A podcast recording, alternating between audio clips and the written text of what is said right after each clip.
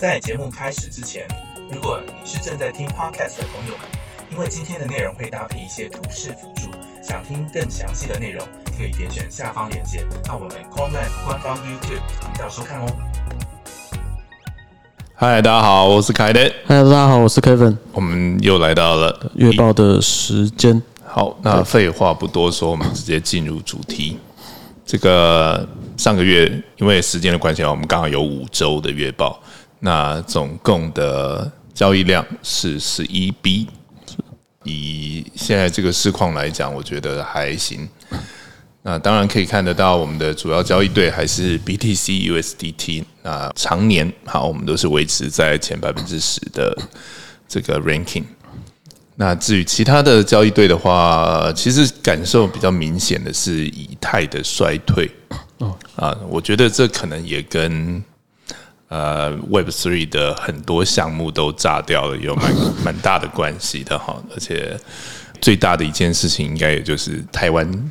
看得到的 就是 JPEX 的，是，所以呃，我想短时间之内的筹码应该也都蒸发了，嗯，所以嗯，我们也只能做到这个样子，但接下来就要看这个明年到底有没有办法可以回春了，嗯，这个冬天可能会有些蛮难熬的，那我们再来就来看看 CTA 的部分。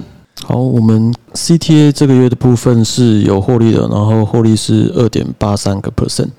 那我们直接来看一下，那个橘色是我们的那个收益的曲线那其实我们上一集也有讲，我们从上个月后半的时候，其实我们的团队有比较大幅的更换我们策略开发的一些模式哦。那其实我们可能以往都是。希望比较能赚取一些流动性比较好的，或是有一些热度的比较大的币的一些比较突发性的走势啊，或是比较长期的一些走势之类的。但其实很明显，今年这方面的事情没有没有事况，对，几乎没有什么事情发生。然后，而且其实，嗯，本来可能一些热门的大币之间还会有一些走势的差异，嗯，那这些差异其实在这近半年来几乎。也不见了，就是几乎没有什么差异。如果这个整个币圈市场有什么事情发生，几乎这些流动性好的一些大币的走势也都几乎差不多。所以方向性策略就会持续的耗损。对，就是会一直不断的耗损，然后也没有什么可以挥大棒赚钱的机会。嗯，所以其实我们团队从今年大概第二季开始就有持续在做这方面的转换。那我们上个月后半段换了这一批，其实主要是希望以。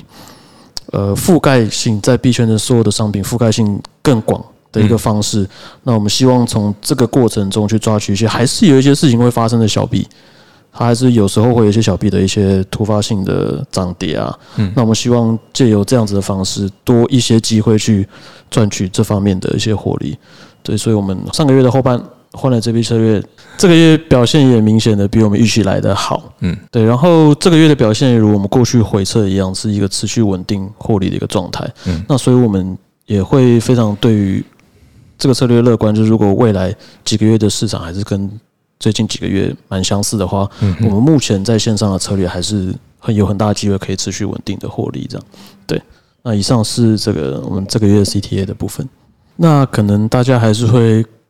不免的关心一下关于空头的事情。好的，凯迪这边，好，我们上个月其实已经空投过一次了。是，那上次也有跟大家解释，我们虽然有持续的在获利，但是我们还是需要一点时间来累积。对，好，没有没有赚那么多，好不好？所以呢，呃，这个月暂时是还不会有空投的。是，对，有有赚钱了，只是对对，希望能。需要一点时间，然后需要等市场回春。当然，我们在这样的市况下，我们也不是没事做啊。我今天大家可以看到我穿的衣服，对，就是我们目前正如火如荼的在跟 OKX 合作。对，那相信我们只要把世界上最大两个交易所都做起来的话，而且我们还不是只是呃做做 maker 啊，一样有 taker 的策略有。Option 的策略有不同的跨市场的策略啊，这些呃会陆陆续续的开发完成。那当然需要一点时间去训练模型。对，嗯，等到这些都完成以后，呃，我相信我们应该能够呃来得及赶上，就是市场回春的这一波。那到那个时候，应该会就会有很亮眼的成绩。对，就是市场就是比较冷的时候，我们还是很积极地在找寻任何有机会能事实上们获利的地方。对，事实上我们现在去谈反而更好谈，对对。因为市场好的时候大家都很忙，呃，忙着对赚钱，呃，很多在阿里不达不知道哪里来的家都伙都 对都对冒出来这样。JPEX 啊这样子 但是现在大家都知道啊，有穿裤子，大家就剩对，现在剩真实力，真实力的人还在。是的，是的是，能够在这么冷的环境，好还能够挖得出来，那个对，真的，呃，我说挖得出宝藏来，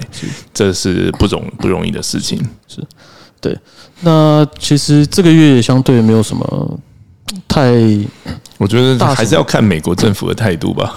对，就是还是像昨天、今天还是有一些新闻在说，未来还可能他们还希望继续再升息啊。那可能他们的那些买美债的人怎么办？对他们的理由还是说通膨压不下去嘛。嗯但是对个人看法就是他们想升也应该有别的原因啦，就是但是嗯可能今年还会再升的几率可能还蛮高的。还是有对，所以这对整个市场来说也不是什么好消息。对，确实不是什么好消息。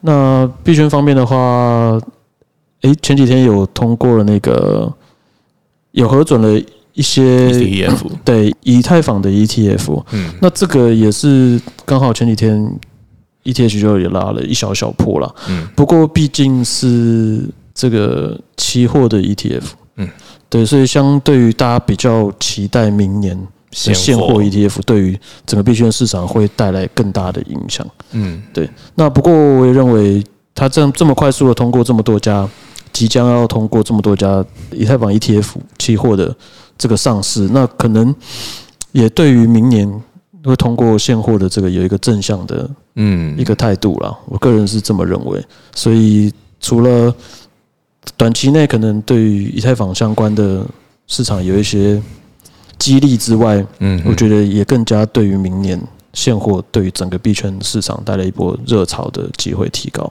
对嗯，我就是觉得越来越多这种合规的机构啦，是能够慢慢的去推动，然后把这条路给铺起来，是，也或许也对联准会的一些态度也会有影响。对，就是会大家全世界大人会更关注于这个市场。嗯那其实有关注，其实不管可能他们也不一定会了解，但是只要有关注，就有钱进来，有钱进来，市场就会活络。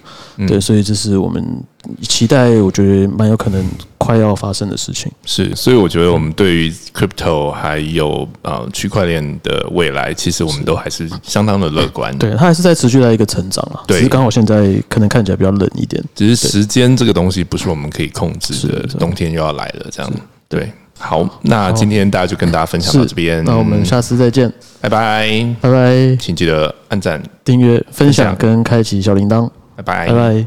想要了解更多 QLT 的资讯或者想要购买的话，请按下方的说明栏。